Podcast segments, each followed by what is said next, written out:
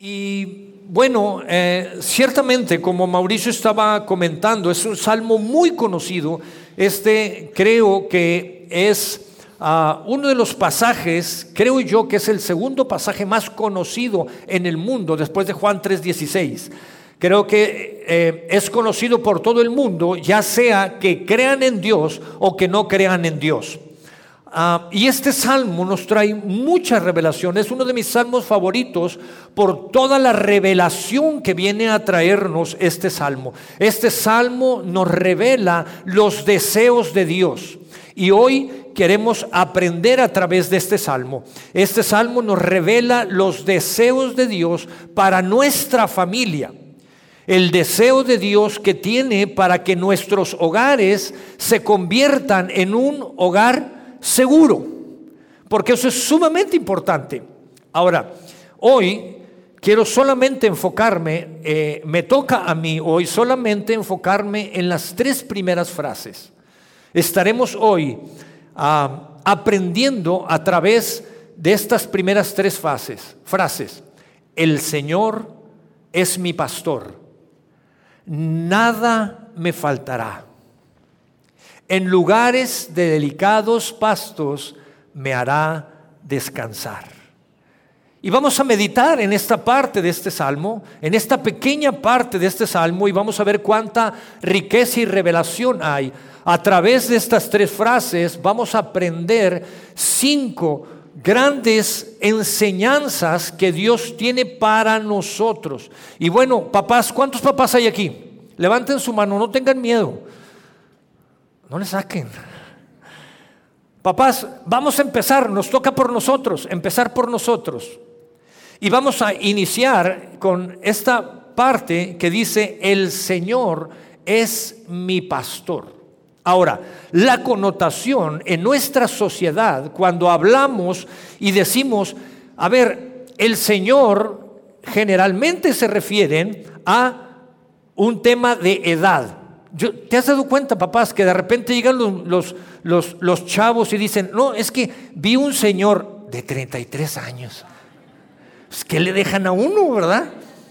Entonces parece que la connotación en nuestro tiempo, cuando hablan de señor, eh, tiene que ver con edad o con estado civil. La señora o señorita, el señor o el, el joven, no dicen señorito, ¿verdad? En, la Biblia, cuando hace referencia al Señor, esa connotación tiene que ver con autoridad. Entonces, la gran mayoría de las veces cuando en las escrituras nos habla y se hace referencia al Señor, es una posición de autoridad. Entonces, cuando nosotros leemos y empezamos a leer este pasaje y podemos leer, el Señor es mi pastor, significa que a mí el que me va a pastorear es una persona que está en autoridad. Familia, los hijos no están en autoridad. Papás, y cuando digo papás me refiero papá y mamá. Papás, nosotros somos los que estamos en autoridad en, las, en nuestro hogar, en nuestra familia. Por ende, somos nosotros los responsables de pastorear a nuestros hijos. Son nuestras ovejas. Ahora, es bien interesante porque Dios nos llama a nosotros pastores, refiriéndonos a los papás. ¿Por qué hace esa referencia de pastores? Porque si algo desea Dios, el deseo de Dios es que nosotros podamos tratar a nuestros hijos, y hoy los hijos van a estar felices, porque Dios desea y anhela que nosotros papás tratemos a nuestros hijos como un buen pastor trata a sus ovejas.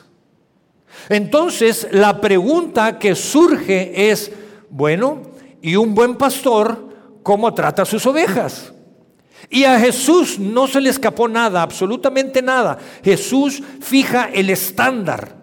Jesús establece el estándar y dice, bien, un buen pastor debe de tratar a sus ovejas de esta manera y nos da indicios, nos deja claramente establecido a esos principios, estas verdades de cómo nosotros como papás, como pastores de nuestros hijos, como buenos pastores de nuestros hijos, cómo es que los debemos tratar. Y quiero que me acompañes a leer en el Evangelio, según San Juan, en el capítulo 10. Y leeremos el verso 11 y Jesús establece esto y dice, yo soy el buen pastor, yo soy un buen papá. El buen papá, el buen pastor, da su vida en sacrificio por las ovejas. El que, el que, ah, el que trabaja a sueldo sale corriendo cuando ve que se acerca un lobo. Abandona las ovejas porque no son suyas y él no es su pastor. Entonces el lobo ataca el rebaño y lo dispersa. Y me voy a ir al verso 27.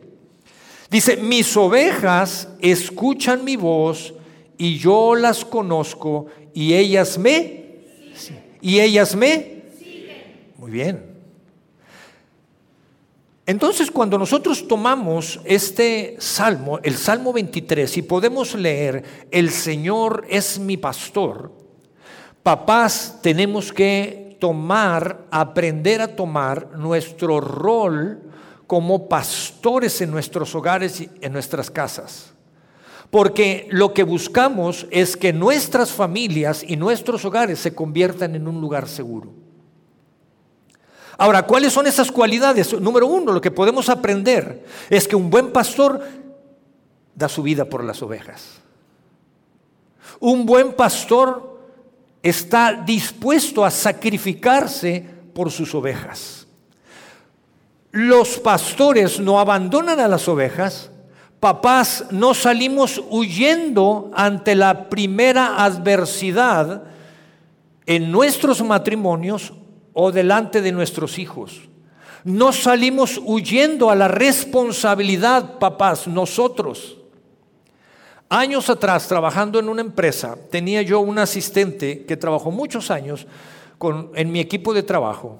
Conoció a mis hijos desde niños, conocía mucho a, Ceci, había una relación de amistad. Y esta persona se casó y al, a los años, dos años, ella quedó embarazada, se embarazó.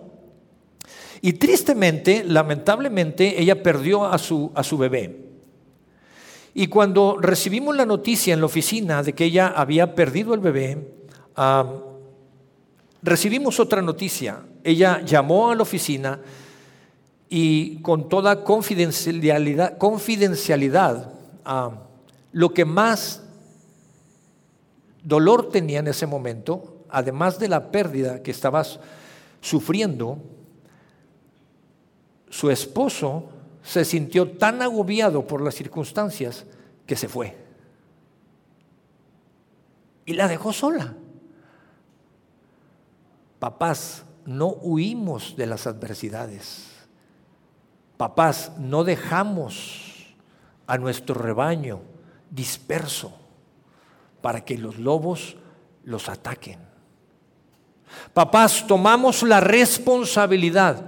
Papás, nosotros atacamos las necesidades que tenemos con nuestro rebaño. Nosotros debemos de tomar el papel, debemos de estar dispuestos a dar la vida por nuestras ovejas. Esa es la expectativa, el buen pastor. Segundo, el buen pastor, un buen papá, conoce a sus ovejas. ¿Por qué? Porque pasa tiempo con ellas. El buen pastor conoce a sus ovejas porque pasa tiempo con ellas, conoce lo que hay en el corazón de sus ovejas porque ha aprendido a escucharlas. Porque cuando pasa tiempo con ellas ha aprendido a escuchar cuáles son las necesidades que hay en su corazón, en su interior. Y no podemos después encontrarnos con sorpresas y después nos sorprendemos porque nos damos cuenta en dónde andan nuestros hijos. El buen pastor conoce a sus ovejas porque pasa tiempo con ellas, porque conoce la necesidad que hay en su interior, porque aprende a escuchar entre las palabras y el lenguaje que hablan sus ovejas, sus hijos. Tercer aprendizaje que podemos tomar, y solamente estamos en la primera frase que dice el Señor es mi pastor. Lo tercero que podemos aprender grandemente es que el pastor inspira a sus ovejas. Papás, nuestra tarea es inspirar a nuestras ovejas, inspirarlas a que se esfuercen a seguir adelante, a triunfar, a conquistar sus estudios, a conquistar su trabajo, sus proyectos, el negocio que vayan a emprender. Nuestro papel es inspirar a nuestras ovejas a través de credibilidad, a través de mostrar honorabilidad, a través de prestar, de, demostrar congruencia en nuestra vida. Hemos sido llamados a inspirar a nuestras ovejas. Pero no se me pongan tan serios, papás. El Señor es mi pastor y nada me faltará. Y cuando podemos pensar en nada me faltará, y antes de profundizar en esta parte, así como ahorita hacía una observación y lanzaba la pregunta, ¿por qué Dios nos llamó a nosotros pastores? ¿Y por qué Dios nos llama a nosotros ovejas? ¿Por qué Dios no nos llamó caballos o burros? Eso está agresivo. ¿Por qué? Se las voy a poner de otra manera. ¿Por qué no nos llamó leones, el rey de la selva? ¿Por qué nos llamó ovejas? ¿Sabes? Es bien interesante cómo las ovejas es uno de los animales más inteligentes. Pero también las ovejas es uno de los animales, de los pocos animales que se extravían con mucha facilidad. Es uno de los animales que ah, pierden el rumbo, son muy desorientadas. La gran mayoría de los animales tienen la habilidad innata de regresar a su guarida o a su casa cuando son extraviados o cuando son llevados fuera de ella. Agarra un gato y llévalo kilómetros fuera de tu casa. ¿Alguien ha experimentado eso? Se tardará días, pero lo ve, de repente se te para fuera de tu casa. Manda un perro por ahí, y de repente regresa a tu casa el perro. Los caballos. Los caballos llegan a un punto en donde se aprenden, saben a qué horas tienen que estar en los corrales. Nos ha tocado vivirlo. Y el caballo te desobedece porque él sabe el camino de regreso y sabe a qué horas tiene que estar ahí. Pero la oveja tiene la particularidad, a, a pesar o además de su inteligencia, tiene la cualidad de que es tan desorientada que no puede estar sola. Dios nos diseñó de tal manera que nosotros podamos vivir, crecer y desarrollarnos en comunidad. Familia, iglesia, sociedad. Y nosotros tenemos que aprender a tomar rol de ovejas. ¿Sabes por qué? Porque la vida nos va a llevar por diferentes circunstancias, de tal manera que el día de mañana tú como oveja, yo como oveja, voy a cambiar mi rol o voy a agregar a mi rol también el rol de pastor. Así es que más vale que aprendamos porque vas a estar del otro lado. El Señor es mi pastor y nada me faltará. La cuarta cosa, el cuarto gran aprendizaje que podemos tomar es que el buen pastor es aquel que alimenta y da dirección a sus ovejas.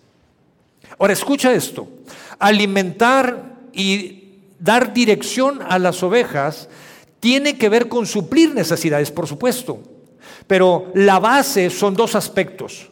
Tiene que ver con seguir una guía ¿Y cuál es esa guía? ¿Cómo es esa guía? Número uno, su palabra. Nada me faltará. Tiene que ver con suplir necesidades. Lo primero es que tenemos que conocer su palabra, número uno. Número dos, la presencia del Espíritu Santo en nosotros nos va a dar la dirección necesaria, nos va a dar el conocimiento. La palabra de Dios dice que Él nos capacita.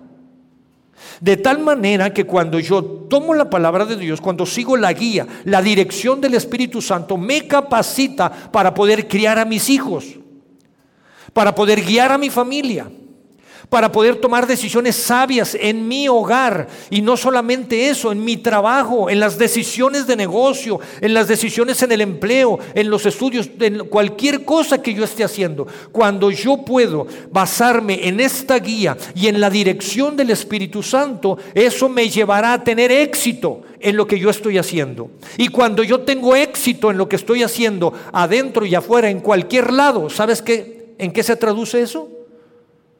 En suplir las necesidades en mi hogar espirituales, las necesidades emocionales, relacionales y las necesidades físicas. Techo, alimento, vestido. Si yo quiero tener éxito supliendo las, ah, todo el aspecto material, es solo una parte. Tengo que partir un punto atrás en la parte relacional, emocional, un paso atrás en la parte espiritual. Y eso me llevará a poder tomar esta guía que es su palabra, que me dará el conocimiento y la dirección que es su Espíritu Santo. La pastora predicó la semana pasada, ¿sí? Aquello que excede, aquello que Jesús multiplicó. La presencia del Espíritu Santo. Cuánto hemos menospreciado la presencia del Espíritu Santo y es el que te va a dar dirección para que tomes las buenas decisiones en tu diario vivir. El Señor es mi pastor, nada me faltará. Y este salmo, esta parte, la tercera frase, en lugares de delicados pastos me hará descansar en lugares de delicados pastos me hará descansar. Ahora, quiero que pienses por un momento. Imagina por un momento que esto, esta plataforma son pastos verdes. Esta plataforma son delicados pastos. Es el sueño de toda oveja estar aquí. No sé si se dice pastar o no, pero comer aquí. Y nosotros como papás, el buen pastor, el buen papá, le llama a su oveja, a su hijo, y le dice, ven para acá, porque vas a comer aquí. Estos son los delicados pastos. Tú te vas a poner aquí, y si ya estás aquí, pues toca. E imagina esto, que este es el lugar ideal. La palabra de Dios dice, en lugares de delicados pastos me hará descansar pero no tiene que ver con el lugar. Porque por más hermoso y precioso que esté este lugar, mi hijo, a quien yo pastoreo, no te vayas a querer ir a comer a la casa hoy. mi hijo al que yo pastoreo, no se trata de dinero, no se trata de lujos y comodidades. Para que una oveja se sienta segura, para que esa oveja se sienta en familia, su lugar más seguro, su hogar, su lugar más seguro, tiene que ver con que sepa, experimente y le quede claro que su papá, su pastor, está dispuesto a dar la vida por ella. Tiene que ver con que esa oveja le quede claro, sepa y experimente que su papá la conoce bien, sabe las necesidades que hay, sabe de lo que adolece, sabe con lo que está batallando, sabe los problemas que está viviendo. Estar en un lugar de delicados pastos tiene que ver con que esa oveja sepa y le quede claro que ese pastor, su papá, se está esforzando por inspirarlo, para que él se esfuerce en cumplir su propósito. Estar en lugares de delicados pastos tiene que ver con que esa oveja le quede claro y sepa que su papá, su pastor, está buscando darle dirección, darle alimento, darle guía y dirección, porque se mete tiempo con Dios y le da de lo que Él tiene. ¿Me está siguiendo? Entonces, esa oveja se sentirá segura. Esa oveja se sentirá segura porque sabe que su papá, su pastor, no permitirá que los piojos se le suban. Ah, ¿y eso en dónde encaja aquí? No permitirá que los bichos la ataquen. ¿Sabes que ah, las ovejas, ah, las moscas, los gusanos, ah, entran a las ovejas por las orejas y por las fosas nasales? Llegan al cerebro, provocan enfermedades hasta la muerte.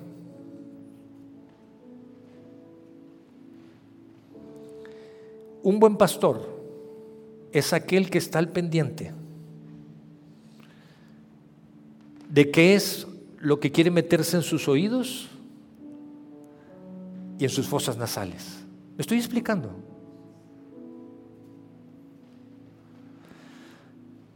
Cuando esa oveja, esa oveja se va a sentir seguro, no porque esté en el mejor lugar, que tenga que ver con dinero, comodidad y lujos.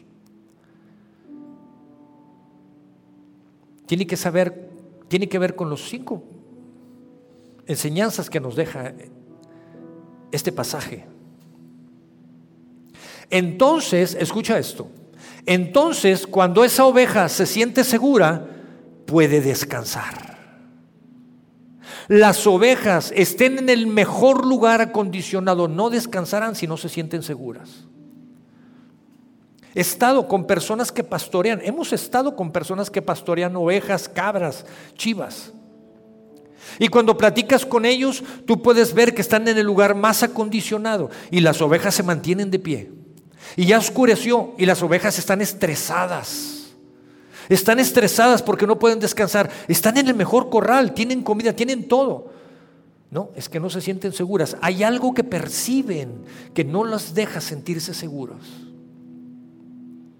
Entonces los delicados pastos no tienen que ver con comodidad, lujos tiene que ver con amor, armonía, disciplina.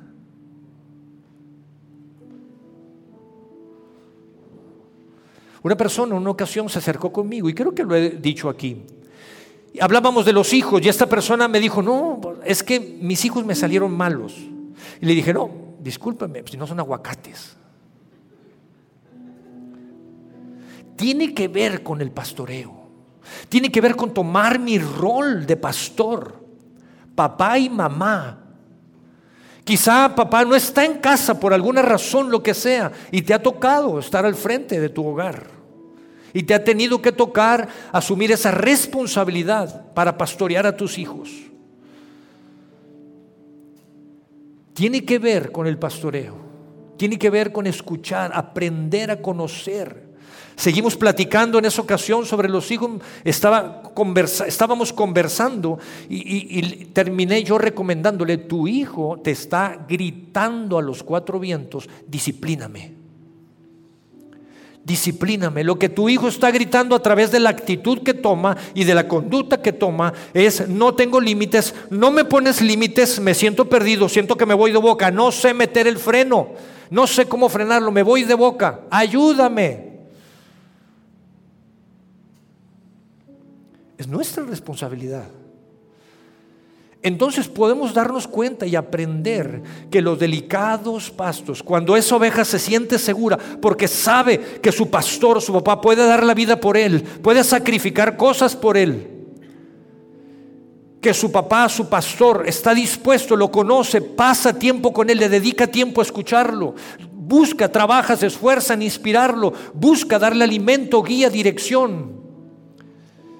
Esa oveja se siente segura. Y entonces esa oveja descansa. Esos son los delicados pastos. Y lo número cinco que nos enseña este pasaje, esta parte de este, de este salmo, es que el buen pastor, escucha esto, el buen pastor le pide lana a, sus ovejas. El buen pastor le pide lana a sus ovejas. ¿Escuchaste bien? No estoy hablando de dinero, no quiero que malinterpretes esto. El buen pastor, el papá, le pide lana a sus hijos. Sabes que hay estudios, está plenamente comprobado que las ovejas que más descansan son las que más lana producen. Ese es el propósito. Entonces, ¿cómo traducimos esto en la familia? Mijito, mi responsabilidad es llevarte a los pastos verdes. Yo soy tu Señor, tu autoridad, soy tu pastor, estoy dispuesto a sacrificar cosas, estoy dispuesto a dedicar tiempo a escucharte, a dejar algunas cosas, privarme de algunas cosas para escuchar lo que hay en tu corazón. ¿Qué, ¿Cuáles son aquellos gusanos que quieren meterse en tus oídos? ¿Qué de lo que está afuera quiere distraerte? Mi responsabilidad es inspirarte. Mi responsabilidad es alimentarte, darte guía y dirección. Y mi responsabilidad es llevarte esos delicados pasos para que te sientas seguro, para que descanses, para que produzcas lana, mijito, para que seas un hombre de bien, un hombre que produce, no un parásito. No te estoy diciendo que llegues a tu casa y digas, hijito, el 40% de tu sueldo, el pastor dijo que viene para acá. No. Te estoy diciendo que nuestra tarea y responsabilidad como papás, como pastores de nuestros hijos, es llevarlos a ser productivos. Es llevarlos a que tengan éxito en lo que van a emprender, en lo que van a hacer, que conquisten sus estudios, que conquisten a la muchacha, al muchacho que conquisten su matrimonio. ¿Sabes por qué? Porque un día van a estar en ese rol de pastores. Papás, nuestra responsabilidad es llevarlos. Y voy a decir algo que quizás se escuche fuerte. Nuestra responsabilidad, papás, es llevar a nuestros hijos a la guerra, a que aprendan. pero tenemos que asegurarnos de regresarlos a casa sanos y salvos. Si no te van como en feria con tu esposa. Nuestra responsabilidad es llevar a nuestros hijos a la guerra, que aprendan. Pero hay que regresarlos sanos y salvos, de regreso a casa. Si los abandonamos estarán como ovejas dispersas sin pastor. Y Dios pone muy en claro esto y quiero que leas conmigo el Salmo número uno. Me encanta porque los salmos empiezan así, de esta manera. Salmo 1 dice, dichosos todos aquellos que no siguen el consejo de los malvados, aquel papá que le espantó y le quitó los parásitos a su oveja. Ni se detiene en la senda de los pecadores, ni cultivan la amistad de los blasfemos sino que se deleitan en la ley del Señor. La meditan día y noche. Son como árboles junto a las riberas de un río, que no dejan de dar delicioso fruto cada estación. Sus hojas nunca se marchitan y todo lo que hacen prospera. Y todo lo que hacen, vamos, prospera. ¿Quieres ver a tu hijo? en esa condición? ¿Quieres ver a tu hijo luchando, prosperando? ¿Estar plantado junto a esos ríos? Tenemos que cumplir nuestra función como pastores en nuestros hogares. El Señor es mi pastor. Muchachos, hijos, tomen y aprendan a tomar el rol de ovejas, porque un día estarán en la posición de pastorear sus hogares. Un hogar seguro, un hogar seguro. Y voy a tocar un tema que es relevante porque alguien pudiera decir, mm, pastor, tocaste el tema del dinero. Sí, lo voy a volver a tocar. Un hogar seguro tiene que ver con finanzas sanas. Tiene que ver con libertad financiera. No estoy hablando de cantidad de dinero. Un hogar seguro en donde puedas descansar tiene que ver con libertad financiera, porque el dinero se usa para todo.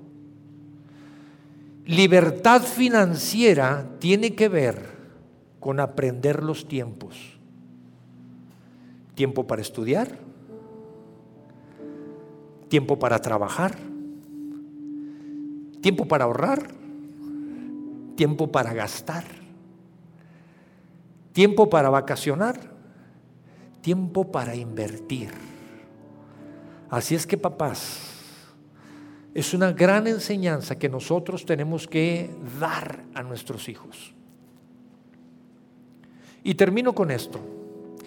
Y yo voy a pedir, para terminar, quiero terminar orando, pero quiero pedirle, papás, pónganse de pie, por favor. Pónganse de pie, papás, mamás que estén aquí, pónganse de pie. Gracias por ponerse de pie. Gracias por no negar a sus hijos. Y si tú eres abuelito y tienes hasta nietos, ponte de pie. Génesis 1, en el verso 27, dice que fuimos hechos a imagen y semejanza de Dios. Todos, no nomás los papás, todo mundo. Pero hoy quiero enfocarme en los papás. Fuimos hechos a imagen y semejanza de Dios. La imagen es el reflejo de algo. Tú eres, tú eres el reflejo de Dios en la tierra. Tú eres el reflejo de Dios en la tierra. El diseño de Dios perfecto en la tierra. Y al enemigo, a Satanás, no le gusta eso y no le agrada eso. Y él va a querer destruir el diseño original que Dios hizo en nosotros.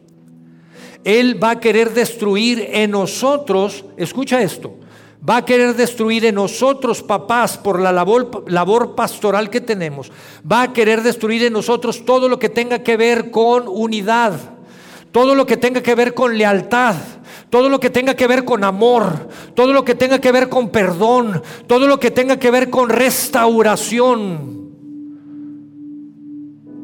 Porque es algo que nosotros, que en nosotros debe de emanar hacia nuestras familias. Es algo que yo tengo que enseñarle a mis hijos. Es algo que yo tengo que enseñarle a mis hijos porque nunca dejaré de ser papá aunque se casen. Eso no significa manipulación nunca perderé mi responsabilidad como padre. Así es que yo te invito para que tú abraces estas cinco enseñanzas que podemos aprender de este salmo tan precioso. El Señor es mi pastor, nada me faltará. Y en esos lugares de delicados pastos me hará descansar. Tenemos que trabajar para que nuestros hogares sean ese lugar seguro. Entonces nuestros hijos descansarán, producirán lana, serán productivos, porque un día se casarán. Y mi hijito, como yo le dije a mi hijo, usted va al matrimonio y usted en el matrimonio tiene que aportarle valor a su matrimonio. ¿Sí?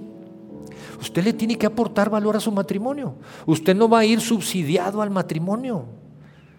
¿Qué le va a aportar al matrimonio? ¿Qué le va a aportar a sus hijos cuando tenga hijos? ¿Qué valor estás dando a tu familia? Producir, poner un estándar, tiene que ver con tener un estándar. Jesús lo hizo.